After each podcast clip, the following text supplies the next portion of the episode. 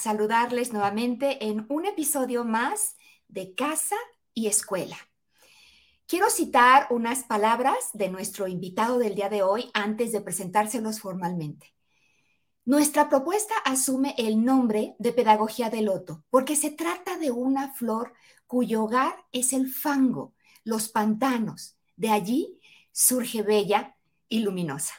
Estas son las palabras de Alexander Rubio, quien es nuestro invitado especial para el día de hoy en este programa de Casa y Escuela. Casa y Escuela, como los de ustedes que nos han seguido anteriormente saben, es un programa donde platicamos, conversamos con personas, con personalidades del mundo de la educación sobre las cosas que con respecto a la educación suceden precisamente en estos dos espacios tan importantes para la vida, como son la casa y la escuela. Este es nuestro tercer episodio y hoy vamos a hablar de cómo educar en tiempos violentos. Y para ello me da muchísimo gusto recibir a mi amigo, a mi queridísimo amigo Alexander Rubio. Déjenme les cuento quién es Alexander, nada más para que se den una idea de la calidad de persona que tenemos el día de hoy con nosotros. Alexander Rubio es poseedor de dos récords Guinness la clase de yoga más larga del mundo y la cadena de percusión corporal más grande del mundo. Tiene un doctorado en Educación y Ciencias del Deporte y dos maestrías. Investigación en danza por el Instituto Nacional de Bellas Artes en México y también otra, eh, otro posgrado por Investigación y Docencia Universitaria de la Universidad Central de Chile. Es instructor internacional de yoga por Shivasa Yoga University de Bangalore, India, y ha sido finalista al Global Teacher Prize en 2017. Alex, amiguísimo querido, muy bienvenido. Querida Eli, un gran abrazo desde Bogotá, un placer estar contigo compartiendo nuevamente. Eh, siempre es muy grato encontrarte en la presencialidad, en la virtualidad. Ahora, aprovechando estas, eh, bueno, estos espacios que nos permiten las tecnologías, eh, aquí estamos conectados a pesar de la distancia tan enorme, pero esta cercanía del corazón siempre la tenemos presente y una alegría enorme siempre compartir contigo. Entonces, muchas gracias y un saludo para ti, para todo tu público que está conectado en este momento y también a los que se conectarán después. Sí, sí, claro, porque deben ustedes de saber que quienes están escuchándonos en vivo, maravilloso, muy bienvenidos, pero también bienvenidos quienes escuchan esta grabación eh, eh, en diferido. Nuestro programa Casa y Escuela es un espacio abierto donde buscamos expresar una enorme diversidad de ideas de manera respetuosa y abierta. Y qué mejor que abordar este tema de educar en tiempos de violencia con una persona como Alex, que nos puede ayudarnos a abrir la mente. Déjenme les cuento cómo fue que, que nos conocimos, Alex y yo. Alex es un amigo queridísimo nos conocimos ambos por ser, haber sido finalistas al Global Teacher Prize en 2017. Yo lo fui 2015 eh, y 2016 cuando Alex se integra a este grupo de finalistas en 2017. Nos conocemos a partir de los eventos que se organizan por Barkey Foundation para los finalistas de, este evento. Y bueno, eh, en uno de tantos eventos ya teníamos buen tiempo de conocernos, ya sabía yo del trabajo de, de Alex, por supuesto, de Alexander. Y resulta que a finales del 2018 se organiza un encuentro de profesores en Bogotá, en Colombia, que es desde donde se está conectando Alex el día de hoy.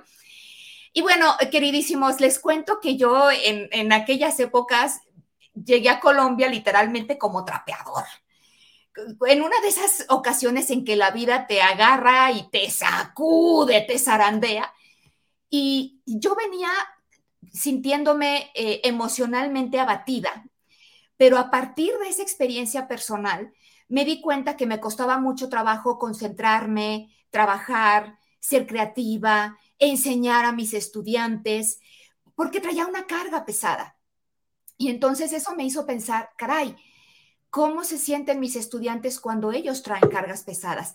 ¿Cómo se sienten también mis, mis docentes en la escuela cuando traen cargas pesadas. Y, me acerqué a, Alex y le dije, Alex, está pasando esto en mi vida, me siento de esta manera y eso me hace llevar estas reflexiones. Por favor, ven a Aguascalientes para que nos ayudes a, establecer un modelo de trabajo que, que, se centre también en esta parte tan importante de la vida que es el desarrollo socioemocional. Y, se lo dije en aquel entonces, yo siempre he estado como muy metida en la parte académica e intelectual y tengo que reconocer que había descuidado esa parte socio, socioemocional que es también tan, tan, tan especial. Pero bueno, ya que les conté eh, eh, esta breve reseña de, de cómo es que hemos estado trabajando juntos, les cuento que, bueno, sabemos que estamos viviendo tiempos violentos. Estamos en guerra, eh, Rusia invadió Ucrania hace unos días. Aquí en México se escuchan cualquier cantidad de noticias espantosas, desde fusilamientos en un pueblito en Michoacán hasta trifulcas en un estadio de fútbol, caray. Y estoy segura de que en Colombia y en otros países también escuchamos estas notas trágicas, estas, estas notas tan desagradables en todos los medios. Alex, ¿cuáles son los retos para educar en tiempos complejos y violentos como este? ¿Qué, cómo le hacemos, caray? Muy buena pregunta, Eli. Ese, creo que el, escenario que estamos viviendo ha sido una realidad de nuestra historia y, puedo, puedo mencionarlo desde, desde Colombia. Una de las posibilidades que hemos encontrado, y no solo aquí, pero coloco Colombia como el, ejemplo cercano porque es mi, mi, lugar de trabajo y el lugar donde eh, iniciamos la propuesta, es el tema del cuerpo, para educar en estos tiempos de violencia, en estos tiempos de, de zozobra, en estos tiempos de angustia, de, tanto dolor, es muy importante acercarnos al cuerpo. Y cuando digo acercarnos al cuerpo es como maestros, como maestras, como padres, madres, cuidadoras, cuidadores, volver a retomar el cuerpo como eje fundamental. Hay una, hay una, una frase muy bella y es que la educación para el siglo XXI vuelve otra vez a plasmar su esencia recuperando el cuerpo. Parece que nos hemos dedicado durante muchos siglos y en nuestras escuelas de tradición eh, incluso griega, eh, se ha generado toda una, una serie de formación en torno al cerebro izquierdo, que es netamente trabajar casi que la competencia matemática, la comunicativa y las ciencias.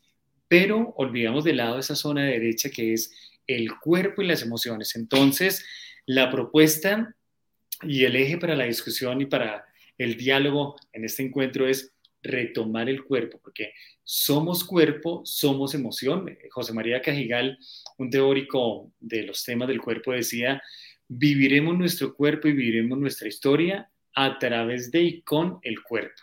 Es decir, todo el aprendizaje, todo el conocimiento, todas las relaciones se dan en nuestro ser a través del cuerpo y es el que olvidamos a veces, solamente lo recordamos cuando es vulnerado, cuando hay muerte, cuando hay enfermedad, cuando hay ficción. Entonces, en este caso es retomar el cuerpo como eje emocional. Sí, sí, yo recuerdo que ya nos habías platicado mucho de esta, de esta situación de tomar el cuerpo como un eje, que finalmente pues es nuestro templo, ¿no? De alguna manera eh, eh, es, es el, primero que nos contiene y el primero en donde somos conscientes de nuestra propia identidad de ser. Y, bueno, con, toda esta cuestión de, lo que estamos viviendo, de lo que está alrededor de nosotros, em, Alex, tu historia personal como docente, de cómo llegaste tú a desarrollar esta, esta filosofía y también esta, esta metodología, esta pedagogía del loto, parte de una tragedia, de un hecho violento, eh, que, fue lo que a ti te sacude y te lleva a buscar eh, nuevas respuestas para la educación. ¿Por qué no nos cuentas un poquito de esa experiencia?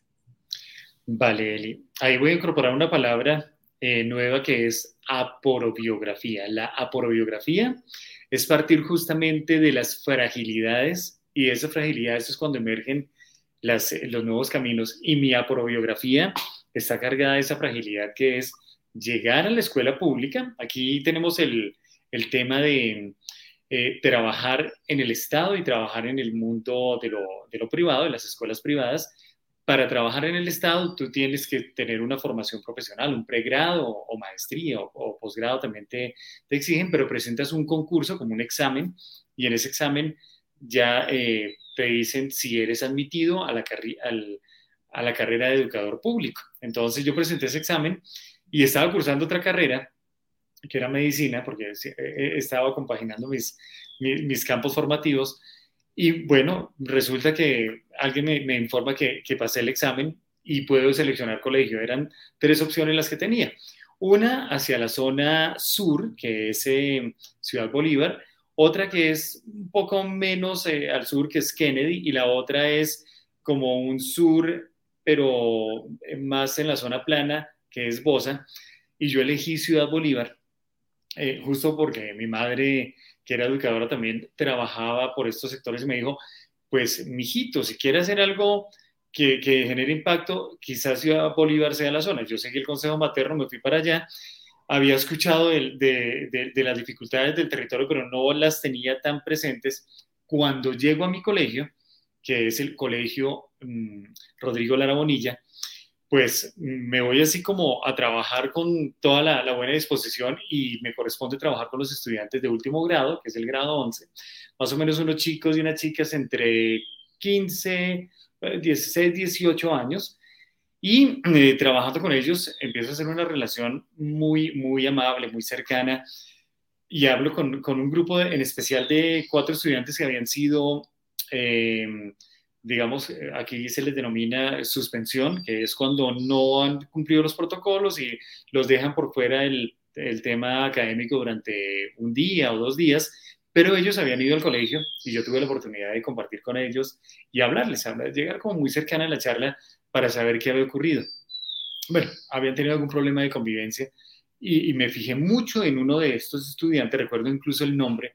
La, la memoria emotiva se guarda con olores, aromas y uno empieza a recordar la historia y empieza a vivir el momento como si estuviera allí. Yo recuerdo muchísimo a este personaje, a este, a este joven, y al otro día llego al colegio y me informan, o sea, ahí me dan una noticia que me pone transparente, diría yo. Eh, llego muy temprano a trabajar y, el coordinador me dice, Alex, mataron y me dijo el nombre del chico, del estudiante.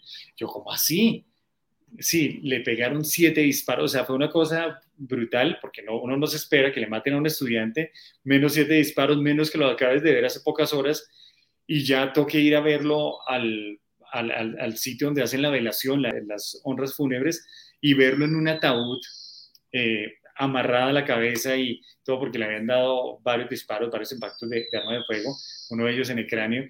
Y eso a mí, digamos que me marca enormemente porque digo, ¿cómo es posible que estemos preocupados porque les vaya muy bien en los, en los exámenes de Estado, que les vaya bien ciertos resultados académicos, pero de fondo no estamos tocando la médula que es esa humanidad y esa sensibilidad. Y claro, ahí es cuando me doy cuenta que necesito cambiar el, la forma de, de, trabajar. O sea, sí, está bien cumplir lo que, lo que el, el currículo o la currícula nos propone, pero ir más allá. Y, claro, encuentro una serie de situaciones, estos estudiantes estaban eh, en, en pandillas, en problemas de microtráfico, de narcotráfico, aquí se, se les llama menudeo, que son los que venden, eh, bueno, el dealer, el dealer que sería el, término más elevado, pero aquí es el jíbaro, y ellos estaban metidos en todo eso, pugnas de pandillas, pugnas de drogas, pugnas de robos, eh, familia metida con sicariato, gente eh, que está en situaciones de riesgo, otros no, pero había un grupo que está en esas situaciones y era lo más evidente, incluso muerte violenta, tener un estudiante que, que se lo maten ahí en, en, el espacio donde está en la cercanía del colegio, eso me, me, hizo cambiar y me hizo generar todo este nuevo proceso, pero sí es una situación de dolor, de fragilidad, de mucha, de mucha afectación, porque a mí me tocó y me afectó y, y decidí cambiar mi metodología y es casi lo que denomino la serendipia, ese momento de inspiración y que, que la palabra muy bella de, un sociólogo es la aporobiografía, cómo emergen a través de esas fragilidades las nuevas formas de ver el mundo.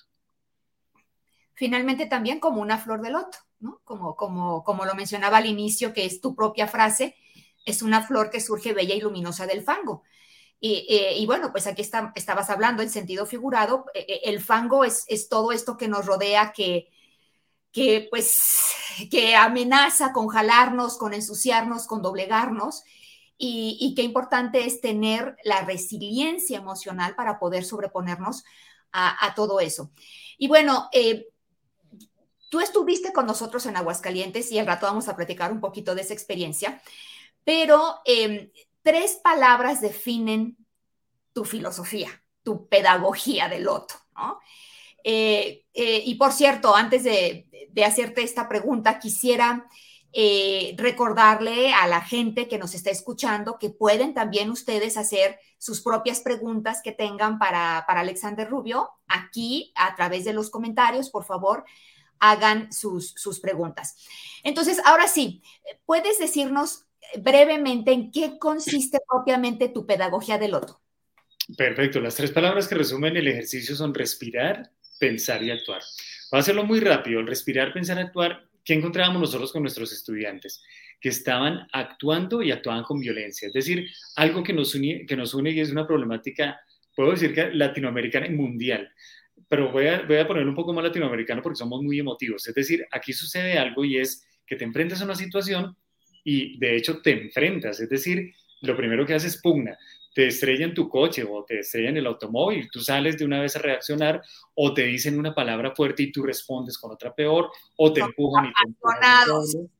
Exactamente. Entonces, ese, casi que partimos nosotros normalmente de la cotidianidad del actuar, pero el actuar nos lleva a actuar de manera violenta con el cerebro límbico y a emitir una respuesta que es de sobrevivencia, que a veces la sobrevivencia implica sobrevivir, pero a veces no implica pensar en comunidad y lo que hacemos es lastimar a los demás y generar los tres escenarios, que es el cementerio, eh, el hospital o la cárcel. Entonces, cuando actuamos sin esa modulación, pues simplemente lo que hacemos es reaccionar y la escuela no nos enseña cómo manejar esas emociones. Entonces, la propuesta y lo que encontramos, que incluso se cruza la neurociencia, se cruza la epistemología, se cruza la pedagogía, es respiro, pienso, y actuar. Y actuar, actuar en base de, educar como amor. Entonces respiro, ¿por qué? Porque al respirar produces otras hormonas, que son la dopamina y las endorfinas. Cuando no respiras, sino simplemente actúas, lo que produces es oxitocina,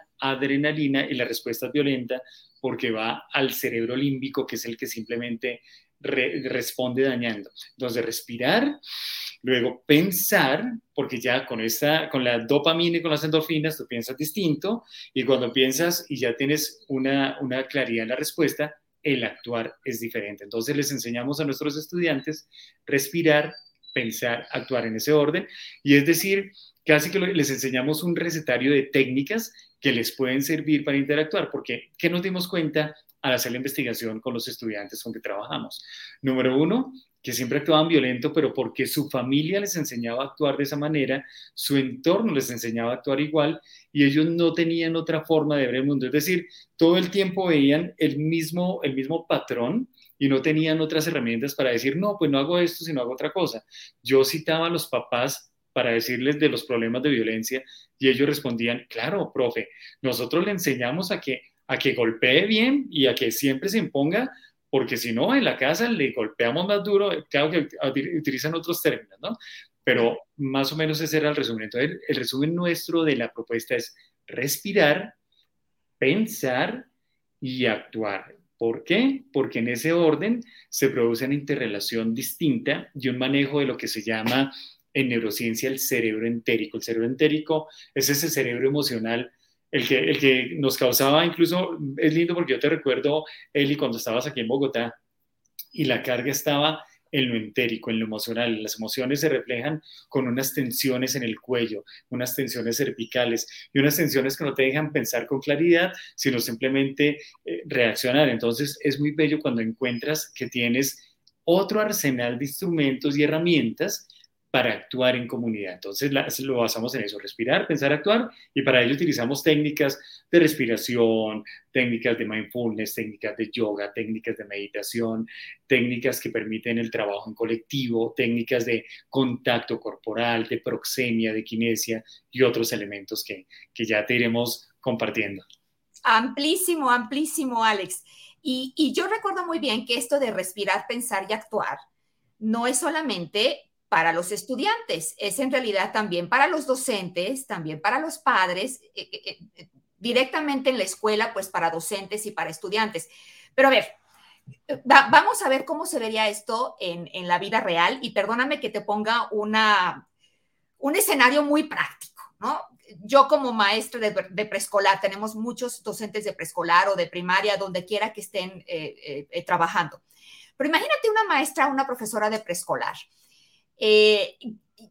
A un niño alguien le arrebata el libro y el niño ya va con la manita derechito para jalar la trenza, para aventar el manotazo caray, si en ese momento, perdón Alex, pero si en ese momento, en ese momento sientes que no tienes ni tiempo ni de respirar ni de pensar, te vas derechito a detener al niño, ¿no? O sea, si me pongo a, respirar y a pensar, pues en lo que respira y pensé, ya le clavó las tijeras, ya le jaló la trenza, ya pasó cualquier cantidad de cosas. Entonces, eh, o esto de respirar, pensar y actuar es más bien, digamos, como antes de llegar a, a, a esa situación, como prevención, o, cómo se ve en, una situación de las que vivimos todos los días los docentes? Buenísima pregunta, muy, muy bien. Están los dos escenarios. Entonces, el primero es, y creo que mm, parto de una premisa fundamental en, fisiología, está la teoría de las neuronas espejo, eh, la teoría está comprobada, ¿no? Que la teoría de las neuronas espejo, neuronas espejo, es que hay unas neuronas que imitan las acciones externas. Entonces, es, es interesante porque cuando estás en un grupo, tiendes a generar esos mismos comportamientos o patrones. Eh, voy a hablar en el escenario 1, el, escenario de antes, el escenario pre. Lo ideal para los maestros y maestras es que tengan esas, esas herramientas incorporadas en su ser. Es decir, a veces uno, claro, para parar, a mí me tocaba parar peleas de estudiantes donde se sacaban puñal, arma blanca, y donde ahí no hay otra cosa que me tocaba entrar con un compañero de, de, área y cada uno tomaba uno de los chicos y, los paraba. Y claro, eh, limitamos la agresión, pero después de esa fase, porque cuando está la neurona alta y la adrenalina arriba, tú no escuchas, tú simplemente obedeces en dos acciones, que es casi que el, el, grito y el parar la acción. Entonces nosotros entrábamos en ese, en ese ranking, pero después de que lográbamos que ya se bajara la adrenalina, entrábamos a hablar y a trabajar la técnica. Entonces ya le, escuchábamos, le dábamos eh, elementos para interactuar distinto y ya cuando estos estudiantes volvían a establecer una reacción o, les pasaba un escenario similar al que habían vivido, ya tenían las herramientas para decir no. Pues eh, prefiero evitar, prefiero salir corriendo, prefiero irme, prefiero eh, estar en, eh, digamos que escapando a la situación, normalmente como seres humanos tenemos dos alternativas, huir o enfrentarnos. Esas, esas son las alternativas que tenemos desde el paleocerebelo, pero también puede estar, puede estar otra, que es cuando te enfrentas de una manera distinta, ¿qué quiere decir? Tomas distancia también es una manera de enfrentarlo. Huir también es una manera de, asumir otra respuesta, entonces aparecen otros caminos. Entonces, en el pre, brindar las herramientas al maestro o a la maestra para que se autorregule, para que lo maneje, para que genere unos escenarios más tranquilos y para que lo incorpore en el discurso del aula. Es decir, que los, que los niños, que las niñas estén escuchando constantemente, casi que eso es un recetario, ¿no? El RPA, así como está el, en medicina el RCP, que es resucitación cardiorrespiratoria y pulmonar, el RCP, aquí está el RPA, respira, piensa, actúa. Casi que nosotros llenamos el, nuestro colegio con esos letreros y los chicos venían al RPA. Entonces, cuando iban a ver situaciones, ya decían, no, pues ya, me, voy a hacer otra cosa. Ese, ese tipo de, de, acciones sucedían. Y claro, a nosotros nos tocó enfrentarnos a situaciones violentas de lucha de pandillas, de ataque de una barra brava. Eh, sí, creo que en México también se usa el término hinchas para bravas de, equipos, por ejemplo, el que es hincha de un equipo, el que es eh, muy, el que apoya un equipo de fútbol y tiene unas camisetas contra otro equipo, por ejemplo, las Chivas y el... Acabamos de tener una trifulca de esas, Alex. El, fin de semana pasado, 17 heridos en, en, un estadio de fútbol en Querétaro, aquí en México. Adultos, este, dándose a golpes, caray, imagínate. Sí, sí, sí, sí. Perdón, continúa. no, ese, ese, ese mismo ejemplo, eh, sí, ese, claro, hay una pasión fuerte por el fútbol allá. Esa misma situación nos sucedía acá, pero ¿sabes cómo era? Aquí era el, tema un poco, mm, o sea, demasiado complejo. Era, se metían los chicos de, de una, eh, de una colonia, por decir una colonia, que eran de, no sé, digamos del Querétaro, contra otra colonia en donde estaban los de otro equipo. Y entraban con machetes a, lesionarse con cuchillos, con armas blancas. Entonces, con estos grupos de estudiantes, empecé también a generar otro trabajo y a conocer un poco la raíz del problema. Y claro, nos encontrábamos que eran niños, niñas, jóvenes que no tenían unos lazos de familia muy fuerte, que tenían ejemplo, su ejemplo paternal, lo que se llama la impronta, la impronta parental, es decir, ¿a quién le hago caso yo en la vida? A veces le hacemos caso al papá, a la mamá, o en este caso yo le hacían caso era a, los amigos. Entonces sus amigos eran los que le decían, no, pues hay que ir a agredir al otro, no, hay que hacer la respuesta. Entonces empezamos a tomar fuerza en ese entorno de ser el mandato parental y mostrarle que hay otras respuestas y decirle, mira, el que te está dando consejo, ¿dónde estaba? Uy, sí, profe, estaba en la cárcel. Yo, ¿y qué lo llevó allá? No, pues que es muy violento. Listo, tú sabes que si repites esos mismos patrones, vas a ingresar ahí. Eh, casi que nos tocó ponerles otra vez algo que es las ganas de soñar. Ya no las tenían. No tenían las ganas de soñar porque veían que su papá había estado en la cárcel por situaciones de violencia, que eh, no había otra opción en la vida que dedicarse al narcotráfico, a las pandillas o a los problemas que hay allí al manejar bandas.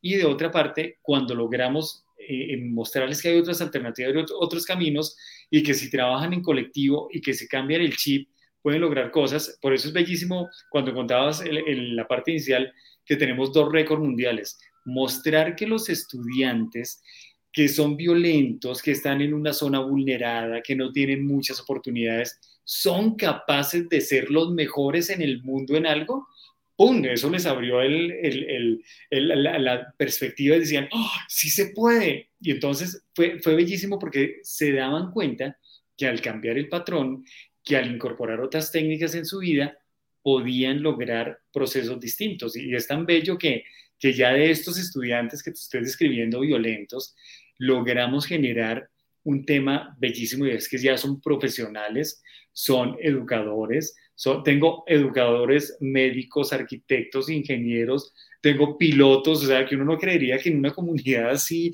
con todas las dificultades, van a lograr ser pilotos de la Fuerza Aérea de, Colombia o, ser, o, lograr ser profesionales, pero mira la importancia que tiene el, el RP al respirar, pensar, actuar y el discurso y el empoderarse con la palabra.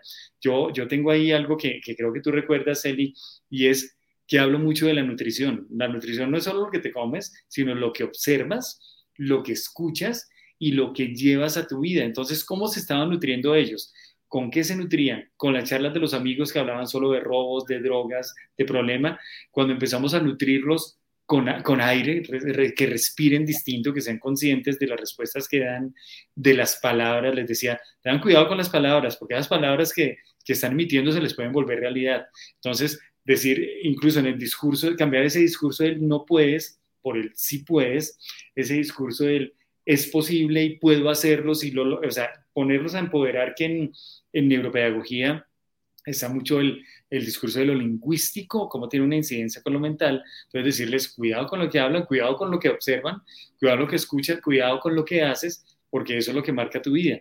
Entonces va generando. Me alargué un poquito en la respuesta, pero era para decirte que se pueden los dos escenarios. No, no, claro, y, me encanta que lo digas. Y, eh, uno de los puntos que, yo quería tocar eh, un poquito más adelante, pero que le estás dando entrada perfecto, es que eh, tú decías que, que muchas veces nos vamos mucho por lo académico. Yo, sinceramente, como confesaba al principio, era, era una de esas, académico, académico, académico. Decía, bueno, como quiera, como quiera lo demás se da, y no es cierto ¿no? Ni la inteligencia emocional ni la excelencia física son productos derivados automáticos de la, de la parte académica. Sin embargo, todo está interconectado, Alex. Ahorita vamos a hablar de tu libro, eh, eh, pero una, ya lo empecé a leer, por cierto, y, y una cosa que tú mencionas ahí es que al elevar la conciencia socioemocional de tus estudiantes, aunque el propósito no era propiamente mejores resultados académicos, lograron mejores resultados académicos. Y es lo que tú estás diciendo ahorita, que, estos chicos de pensar que no tenían realmente mucha idea, mucha proyección de su propia vida, ahora tienes pilotos, médicos, arquitectos, eh, eh, eh, chicos que cambiaron completamente su proyección hacia lo que podían hacer, ¿no? Entonces, bueno, me, encantó, no importa que te extiendas, aquí estamos para, para aprender. Pero quiero preguntarte ahora de tu libro. eh, Alex, que además les tengo, queridísimos todos que nos escuchan, una buenísima noticia. Alex, que es tan generoso, eh, tiene este libro abierto para su descarga sin costo alguno. Así es que ahorita Marlene, que nos está apoyando como siempre, gracias Marlene, desde, desde plataforma, nos va a compartir el enlace donde ustedes pueden descargar este libro. Déjenme, se los, se los muestro para que ustedes lo vean cómo se llama. Educación para el siglo XXI, un florecer desde la pedagogía del loto. Y Marlene nos va a compartir ahora dónde lo pueden ustedes descargar. Pero Alex, ¿por qué no nos platicas un poquito de qué va tu libro? Perfecto. Bien, este libro de Educación para el siglo XXI, Florecer desde la Pedagogía del Loto, es em, un ejercicio de retomar en experiencias que son pioneras y que pueden tener una incidencia enorme en el nuevo paradigma de, de lo socioeducativo. Es decir, la educación para el siglo XXI nos está mostrando varios escenarios. Uno, ah, bueno, y están, están justo con las ODS, entonces está uno de la educación ambiental, uno que tiene relación con todos los temas de, la ruralidad, otro con los temas del el cuerpo, los, ahí me voy a centrar un poco, el tema del cuerpo y lo socioemocional. Esa es una de las, de las necesidades enormes. Aquí en Colombia eh, participamos de un ejercicio que se llamó la misión de educadores y sabiduría ciudadana, es decir, se citaron a los maestros y maestras más destacadas y destacados de la ciudad pero además académicos, además científicos, además deportistas, para escuchar sus voces en torno a la educación. Y nos arrojó casi así, de manera de tejido, nos, ahorró eh, arrojó los mismos datos que, tiene, por ejemplo, la, la, UNESCO y que está mostrando de necesidades a nivel mundial. Aquí el tema del cuerpo es uno de los que emerge no solo aquí en Colombia, en el mundo. Entonces, cuando hablamos de la educación socioemocional, es fundamental, porque en el inicio de la conversación reiteraba que a veces nos centramos solamente en el paradigma de los resultados y de las áreas básicas del conocimiento, dejando de lado el otro, el otro espacio, pero nos damos cuenta de lo que se denominan las soft skills y las hard skills.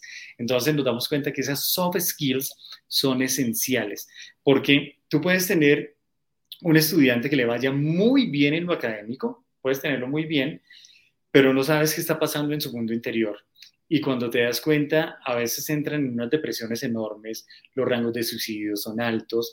Entonces, este, este espacio de la flor de loto, que es el, la flor que emerge en el fango, que es la situación de muerte y de violencia en la que se suscitó el proyecto, emerge con esos pétalos, ese pétalo del respirar, pensar, actuar, que serían como tres pétalos, y el tema de lo socioemocional para retomar el elemento fundamental de la vida, el cuerpo. Dentro de esto también se compone de dos investigaciones que dieron eh, como resultado este proceso. La primera con un grupo de 40 estudiantes donde, eh, bien lo, lo mencionaba, logramos que mejoraran lo socioemocional, pero además, y yo no era mi pretensión, además mejoraron y fueron la primera vez que el colegio sube al nivel superior en las pruebas de exámenes de estado. Eso fue eh, apoteósico. Y en la segunda investigación encontramos que eh, el aspecto socioemocional tuvo una incidencia positiva en, todas las relaciones, en todo lo académico. Y en el libro nos volcamos a eso, a recuperar el cuerpo, lo socioemocional, a mostrar otras perspectivas que pueden generar un cambio en el paradigma. Creo que estamos abocados en este momento, Eli, y, tú eres parte de ese proceso, creo que somos una generación de un nuevo movimiento pedagógico a nivel mundial. Es decir, así como hubo la temporada en que estuvo Skinner, Pavlov, estuvo Piaget, estuvo cada uno de los grandes teóricos, incluso de Harvard, Garner, Goleman, estamos a portas, yo creo que lo estamos viviendo ya, y somos abanderados de un nuevo movimiento pedagógico en el que resaltan las nuevas experiencias. Por ejemplo, lo que tú haces desde tu colegio Filadelfia, desde lo que hacemos diferentes maestros en diferentes latitudes y lugares del mundo, y aquí enuncio eso, el cuerpo. Y, tenemos una particularidad muy especial y es identificar lo que aquí coloquialmente siempre denomino como los bichos raros. Tú te das cuenta y creo que tu programa lo que hace es eso, destacar esos bichos raros que son esos maestros que inspiran, esos maestros que hacen cambio. Entonces tú te das cuenta que, por ejemplo, esta propuesta que hemos trabajado o la propuesta de otros maestros que hayas entrevistado, son esos bichos raros, son esos bichos raros que piensan divergente, que creen en el poder transformador de la educación, pero que además en su ser y en su vivencia son maestros totalmente diferentes al patrón normal, es decir, no es el típico maestro que enseña de la manera tradicional, sino es el maestro que aborda de una manera distinta, que aborda con el corazón y que todos tienen un eje común, que lo, mencionan mucho en el, en el libro de, de Florecer desde la pedagogía del loto el corazón está puesto en lo que hacen, es decir, no es un maestro lejano que se para en su tablero y escribe y los estudiantes tratan de copiarle lo que está allí, sino es un maestro que más allá de eso lo que escribe es en el corazón del ser humano que tiene al frente, escribe en el alma y escribe en la impronta para generar transformaciones de vida. Entonces, creo que ahí nos vamos. Tú sabes que yo soy súper apasionado hablando, pero ahí trato de, de centrar. No, no, no, me, encanta que lo, que lo compartas así, Alex. Y fíjate que sí, eh, desde la UNESCO, que como tú sabes, eh, colaboré durante unos años para presentar el, el, más reciente reporte que se titula Reimaginar juntos nuestros futuros, un nuevo contrato social para la educación, viene muy bien cimentada eh, e, esta nueva perspectiva de integrar también la educación socioemocional, el cuerpo, y, mucho de lo que tú estás diciendo. Y por cierto, para quienes no se escuchan, eh, estoy segura de que se van a quedar, ah, todavía nos falta un ratito para el programa, pero yo sé que no va a ser suficiente y se van a quedar con ganas de seguir escuchando a Alex.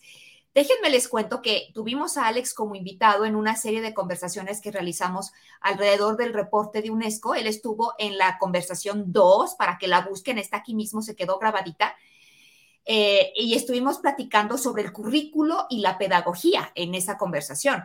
Y una de las preguntas que, que Alex nos respondió en aquel momento es, de qué manera podemos integrar la propuesta que él tiene hacia las otras áreas del currículo, no solamente el profesor, por ejemplo, que es profesor de educación física, como, como en su momento lo, lo, lo, lo trabajaba Alex, ¿no? Pero bueno, les recuerdo a todos que pueden hacer también sus preguntas a través de eh, el, chat aquí en los comentarios. Y también hay personas que nos hicieron llegar sus preguntas anticipadamente a través de correo electrónico. Eh, por cierto, si ustedes quieren suscribirse para recibir un correo electrónico cada vez que vayamos a tener un evento como este y no se lo pierdan, Marlene les va a compartir ahora en, los comentarios el enlace donde pueden suscribirse y así pueden también hacernos llegar sus preguntas por anticipado si ustedes lo deciden así. Y em, una pregunta que nos hicieron llegar, Antonio desde Perú nos pregunta, Alex, ¿cómo pueden las escuelas apoyar el bienestar socioemocional de sus docentes? Qué pregunta tan importante, me parece bellísima. Yo le di una mm, charla a los decanos de las facultades de educación aquí en Colombia y me invitaron a otras de Latinoamérica y les decía que estábamos en mora de generar dentro de la formación de los maestros y maestras, lo que se denominan las licenciaturas y los programas pedagógicos, incluso de posgrado, de maestría y de doctorado, dentro de esas áreas eh, del currículo, el aporte del ejercicio fundamental de formación. Es decir, nos dan todas las herramientas de pedagogía, TIWI, que nos enseñan todos los temas de la didáctica, de la epistemología, de la sociología, pero no hay una materia que nos enseñe a conectarnos con nosotros mismos porque como maestros y maestras vamos a estar trabajando con 40, 50, con 100 niños, con unas comunidades enormes y no vamos a estar allá simplemente pensando que lo que estamos transmitiendo a nivel de conocimiento llega y ya.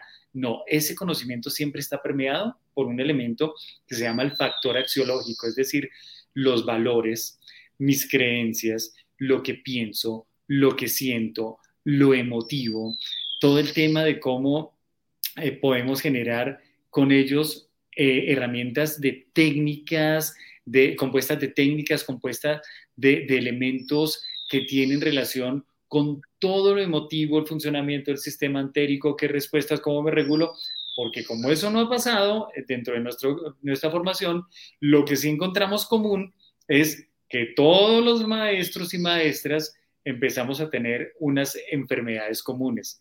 enfermedades basadas en el estrés, afectación de la glándula tiroides, T3, T4, tironina, tiroxina, que nos afecta el sueño, nos sentimos cansados, aparte de eso angustiados, aparte de eso con irritabilidad, y cuando llegamos a trabajar con los estudiantes, aquí voy haciendo empalme con lo de la teoría de las neuronas espejo, si tú no eres feliz y llegas a trabajar con un estudiante, tu estudiante no te percibe feliz y entra en choque contigo porque te percibe esa energía que tú estás llevando, entonces nos enfermamos. Es por eso que para mí es muy importante, hice la tarea de eh, sensibilizar para que dentro de los currículos se incluya, pero ya como maestros y maestras tenemos unas tareas propias.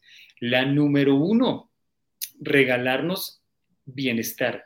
La número dos, que, creo que debería ser la número uno, pensar en nosotros. Los maestros tenemos una labor de apostolado tan grande que pensamos siempre en los demás, pero no pensamos en nosotros. Entonces es fundamental que pensemos en nosotros. Y pensar en nosotros, ¿qué implica? Saber comer, saber descansar, tener un espacio. Yo les doy una formulita, habitualmente les digo el, el 131. En el día, tómese un minuto para cerrar los ojos y respirar. 131. Tómese tres minutos para irse, enciérrese en el baño, en la habitación, en donde quiera, coloque la música que a usted le gusta y en esos tres minutos no conteste el teléfono, no haga nada, sino simplemente llénese de esa energía y eso lo va a renovar. El 131 y el 1, allá al final del día, acuéstese en, en su cama, en el piso, en una colchoneta, en un mat, cierre los ojos, respire profundo y simplemente sienta la respiración pulmonar, la respiración eh, de las vísceras y relájese. 1, 3, 1. 1, ¿sí? fase 1 al inicio del día, fase 3, vaya, enciérrese al baño, escuche música, fase 1, relájese, regálese esos pequeños tiempos porque esos son los tiempos que llamamos tiempos de inspiración y de recarga. Cuando no lo hacemos, nos damos cuenta que han pasado 10, 20, 30 años haciendo lo mismo, haciendo la misma clase y empiezan a aparecer las enfermedades y uno preguntándose, pero ¿de dónde me apareció esa enfermedad y por qué? Es porque nos olvidamos de nosotros. Si nosotros estamos bien, eso se transmite a los demás. Fundamental. Comer bien, eh, pensar en nosotros, descansar y otro tipcito que, que a veces eh, no hacemos, hagamos un poquito de ejercicio, ¿sí? Diariamente, camine, respire, hágase, les queda tarea buscarse una secuencia que se llama Saludo al Sol, Saludo al Sol de yoga, son 12 pasos, la puedes hacer en 3 minutos, esa misma secuencia la puedes hacer en 3, en 5, en una hora o, como quieras, son 12 pasos, 12 pasos, que de hecho Eli, el segundo libro que viene, que es el de Pedagogía del Loto Solito, es solo técnicas, solo técnicas para, para, los chicos, para los profes, solo técnicas didácticas para, para trabajar. En este es como la base epistemológica de contar la historia y, abrir el, el, paisaje.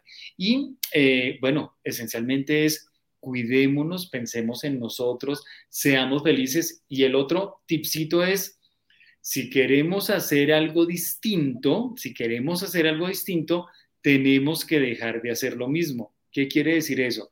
Si quieres encontrar respuestas diferentes, cambia las formas de hacer. Revisa, de pronto estás haciendo la misma clase, eh, has hecho la misma clase toda la vida. De hecho, eh, has entrado en algo que llamamos la zona de confort. Yo les digo también a los profes, siempre aprendamos algo nuevo. Entonces me miran así como, porque ya uno se siente el amo del saber, si, si ha hecho lo mismo, pues ya uno no quiere aprender, pero les digo, siempre aprenden algo, aprende algo nuevo. De su clase si, la, si es en español, usted mismo tómese el día de, de, darse una clase en inglés a ver cómo le va, o si ya lo maneja en inglés, aprenda un idioma nuevo, aprenda japonés, aprenda sánscrito, aprenda alguna, por ejemplo, México tiene diversidad de lenguas, de, de lenguajes étnicos bellísimos. 64.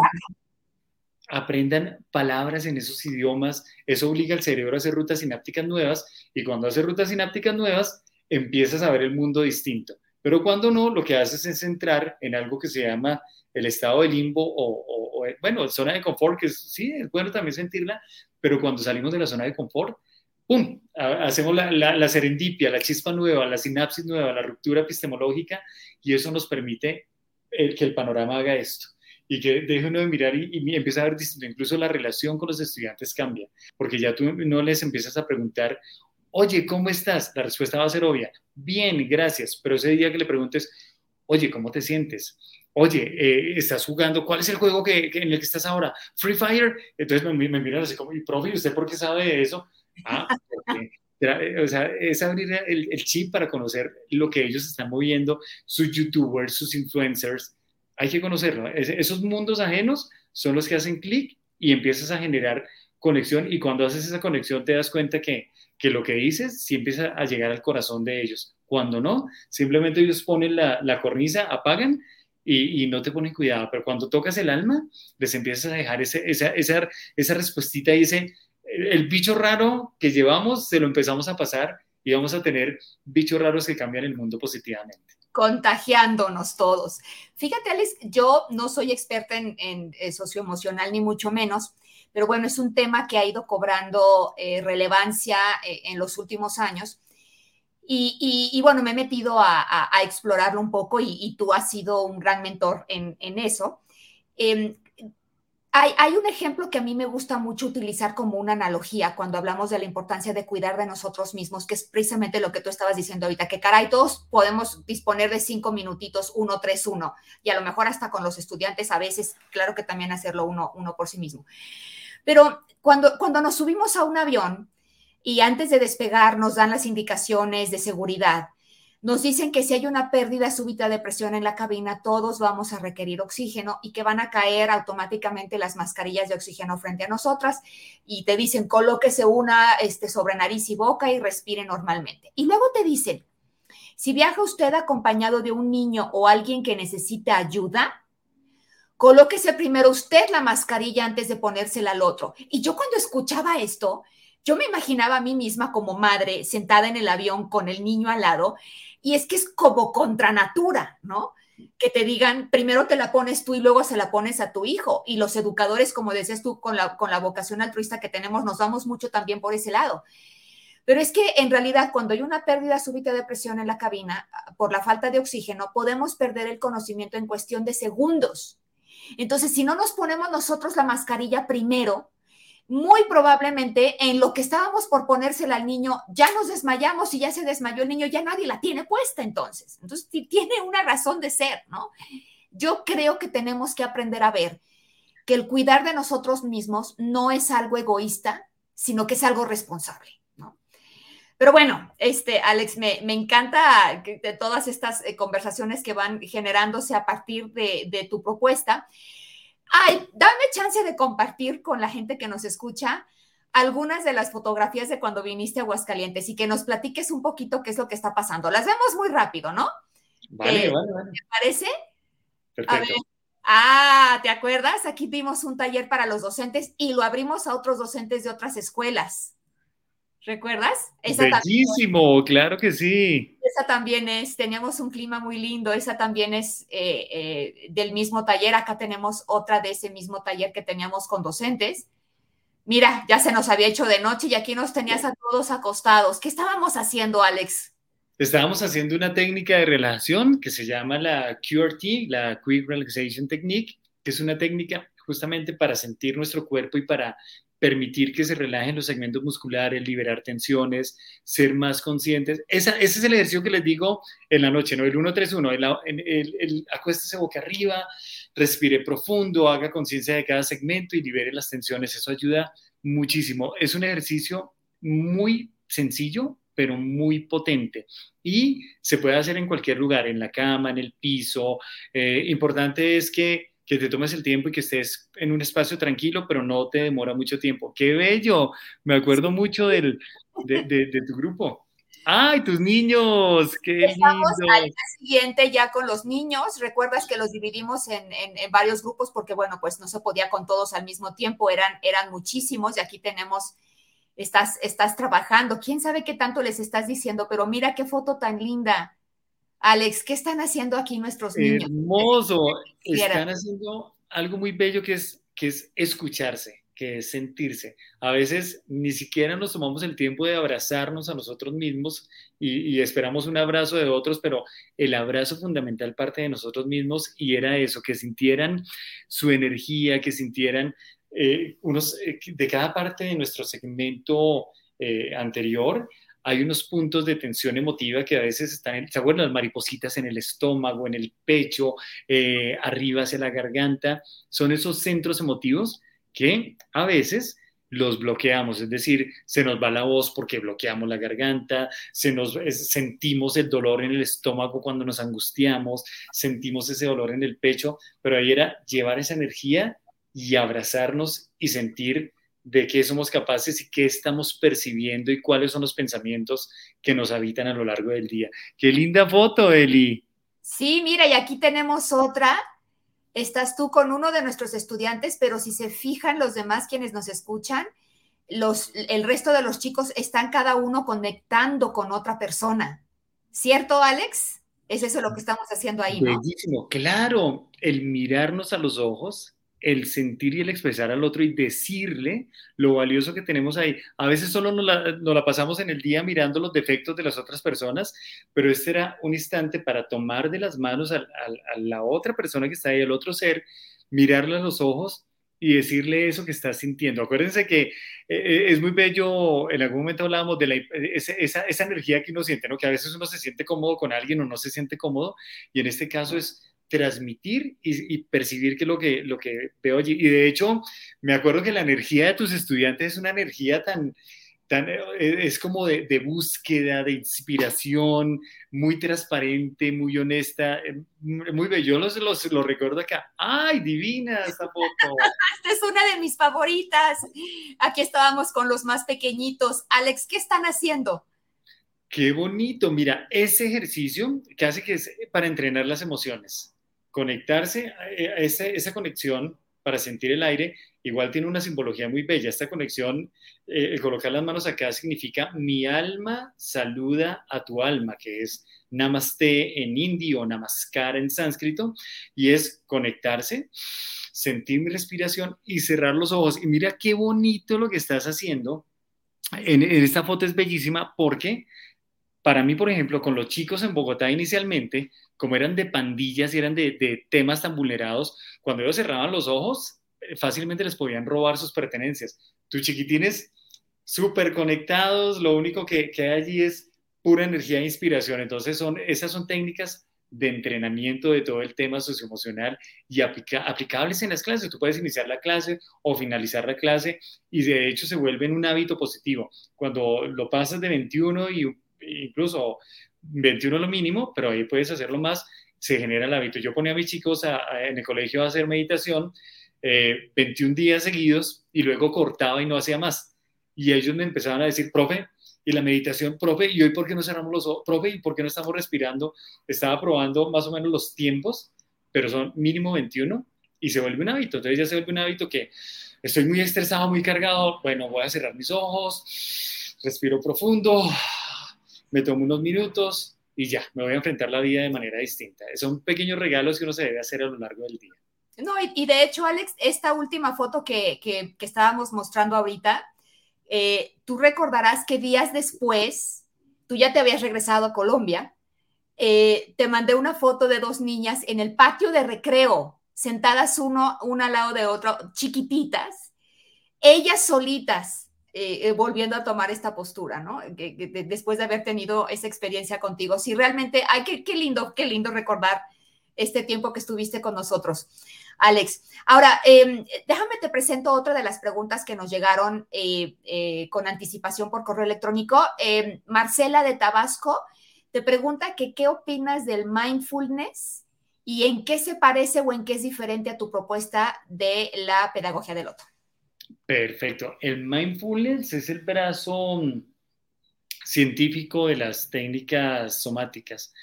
La pedagogía del loto, en nuestro caso, incorpora, bueno, el mindfulness entonces tiene mm, algo que se llaman las técnicas de visualización en la pedagogía del loto nosotros involucramos elementos de mindfulness, pero además de otras técnicas. Entonces involucramos del yoga, de la meditación, de la respiración, de la percusión corporal. Nos gusta muchísimo que los chicos se diviertan. Entonces, por ejemplo, nuestra clase o nuestra sesión de trabajo es activa, incluso incluye el abrazo, incluye que jugamos. La percusión corporal son como ritmos que salen con cada segmento del cuerpo y nosotros lo que hacíamos era que no lo hacíamos con el ritmo del propio cuerpo, sino entablando relación con el cuerpo de otra persona, justamente para generar temas de contacto corporal, de respeto, de trabajo en unidad. Entonces logramos hasta tocar cumbias con nuestro cuerpo y, bueno, de hecho, e, esto ha llegado, pudimos reunir a 5.000 estudiantes de diferentes sectores de, Llenamos eh, la Plaza Bolívar, que es como eh, una, por decir, el zócalo de, México, llenarlo con, con, miles de estudiantes en trabajo corporal. Aquí eh, les involucramos unos elementos muy propios, muy, muy autóctonos de, del tema, incluso de las raíces nuestras, de la ancestralidad, del discurso pedagógico, les hablamos muchísimo del tejer en comunidad. Entonces tomamos una, una serie de elementos gigantes. Entonces, diferencias fundamentales o, no más bien, más bien eh, puntos en común. El mindfulness como tal es una técnica que incluso tiene su, su trabajo desde la psicología y, y, bueno, eh, un brazo científico del tema. El nuestro, el de la pedagogía del loto, como pedagogía es un, eh, por eso me, me gusta el nombre, pedagogía. Es una línea pedagógica de trabajo desde el cuerpo donde involucramos técnicas somáticas. En técnicas somáticas están eh, yoga, meditación, respiración, eh, todas las que quieran, pilates, eh, todas las, que hay allí. Y con el eje fundamental de trabajar los principios de alteridad, otredad y empatía. Esas, y bueno, educación para la paz que tanto necesitamos. Sí, sobre todo en momentos como estos, como estos, caray, educación, educación para la paz. Eh, estamos, eh, nos quedan dos minutos para cerrar el programa. Alex, se nos ha ido eh, volando. Teníamos algunas otras preguntas que nos habían llegado por correo electrónico, pero probablemente ya no nos den oportunidad responderlas.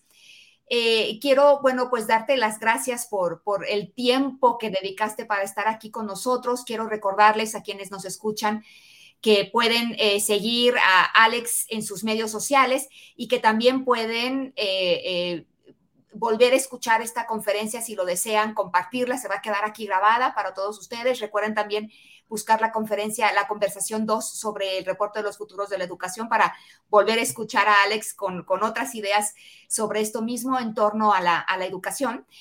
Y bueno, em, yo quisiera también no hay, no hay todavía preguntas, hay más bien algunos comentarios. Em, ahorita les estaremos compartiendo eh, algunas respuestas, principalmente de cómo conseguir el libro y todo esto que, nos están haciendo llegar. Em, Alex, ¿qué, nos, ¿qué, nos, puedes decir al cierre del programa? ¿Con, con qué nos quedamos? Perfecto. Bueno, primero saludar, vi varios saludos desde Argentina, de México, Colombia, bellísimo que se nos estén conectando, muy, muy, para mí es muy, muy plácido generar esos lazos, gracias por, por eh, y por compartir las redes, Alex Rubio 1373, ahí el libro lo pueden descargar ya, él lo, lo va a compartir. ¿Con qué nos quedamos? Siempre yo le, le digo a las personas que toman taller conmigo, padres, eh, eh, le he hecho taller hasta presidentes de la República, ministros, y siempre les digo, lo que nos llevamos es esa palabra que está rondando aquí. Por ejemplo, para cada uno de los que nos está escuchando hay una palabra, hay una palabra que está llegando allí. Eli, ¿cuál, una palabrita, ¿qué palabra te está, te está marcando allí? Una sola palabra, ¿cuál es? Bienestar. Bienestar, mira, bienestar, esa es la palabra. Para mí, la palabra que siempre está aquí, que me ha suscitado la conversación del día de hoy, es gratitud. Y cuando digo gratitud es porque, primero, gracias por invitarme a este espacio y gracias a la vida por ponernos en el escenario de la educación, porque allí nos encontramos. Y en ese escenario de la educación hemos logrado cambiar la vida a uno, a diez, a cien, a mil, a millones de personas pero es la gratitud. Gratitud porque la educación nos permite transformar. Gratitud a la vida porque nos enseñó, a pesar de situaciones de violencia, de muerte, pero nos permitió renacer. Entonces, gratitud a ti, gratitud a todos y, y a todas, y, especial, siempre, siempre, siempre, siempre piensen que lo que están haciendo genera un impacto en la vida. No solo se queda esa palabra allí, sino que empieza a ser en cascada y se vuelve una bolita de nieve enorme y tiene un impacto enorme. Esa palabra que tú le dices a ese estudiante, sea positiva, sea negativa, sea de aliento, sea de angustia, allá se queda en ese corazoncito y luego explota. Entonces, cuidemos nuestras palabras, cuidemos lo que observamos, cuidemos lo que escuchamos, cuidemos lo que decimos y cuidemos cómo actuamos. Entonces, ese es, ese es el, el, el, con lo que me llevo y lo que me quedo y lo que comparto para el día de hoy, Eli. Gracias. Grande, grande, Alex. Qué regalazo nos has dado el día de hoy. Cómo, cómo te agradezco. Yo también, en gratitud, tu presencia. Y a todos ustedes que nos acompañaron, eh, recuerden que Casa y Escuela es un programa mensual. El próximo programa será en abril. Habíamos suspendido durante dos meses, enero y febrero, por las conversaciones alrededor del reporte de UNESCO, pero qué gran manera de regresar que con Alex Rubio. Y nuestro próximo programa será el 4 de abril y vamos a tener como invitada a la doctora Patricia Cruz, que nos va a venir a hablar sobre secretos de familia. Se me hace que va a estar eh, bastante picante el programa, así es que ojalá que nos acompañen. Nuevamente, gracias a todos. Gracias, Alex. Gracias, Marlene, que nos apoyaste como siempre desde plataforma. Y muchas gracias a todos ustedes por habernos acompañado hoy a platicar de esas cosas que pasan en casa y escuela. Hasta pronto. Un abrazo enorme, gracias. Namaste. Namaste.